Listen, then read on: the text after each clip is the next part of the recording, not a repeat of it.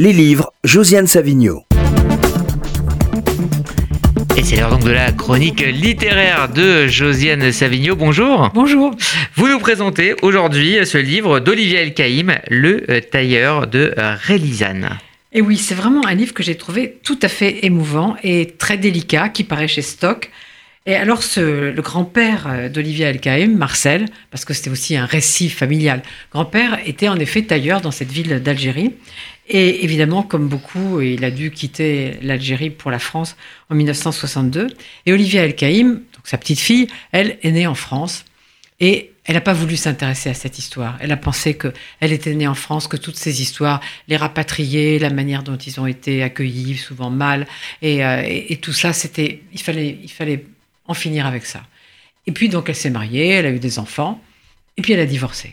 Et quand elle a divorcé, tout ça lui est revenu euh, dans la figure, j'allais dire. En fait, euh, il y a cette phrase de Samuel Beckett que j'aime beaucoup qui dit Quand on s'occupe pas de son passé, un jour il s'occupe de vous. Et c'est ce qui lui est arrivé. Donc elle s'est dit qu'il fallait écrire ce livre et raconter cette histoire, raconter ce personnage qui est assez haut en couleur, un personnage magnifique, ce, ce Marcel. Alors, en 1958, il a été enlevé. Principe, quand on était enlevé, on revenait pas, comme vous savez. Il est revenu trois jours après. Je ne vous dirai pas pourquoi, parce que j'ai envie que vous lisiez ça. C'est dans le livre, évidemment. Voilà.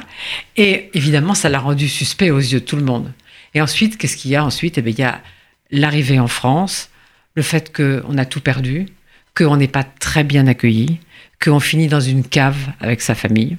Mais ce livre, c'est pas uniquement, et c'est ça que j'ai trouvé bien, l'histoire de, de Marcel, c'est imbriqué avec l'histoire d'Olivia El-Kaïm, avec l'histoire de son père aussi. Et alors, il y a un moment où il faut se poser quand même la question, c'est est-ce qu'il faut boucler la boucle? Est-ce qu'il faut retourner en Algérie? Est-ce qu'il faut se réconcilier totalement avec ce passé? Mais je ne vous dirai pas non plus comment ça se termine.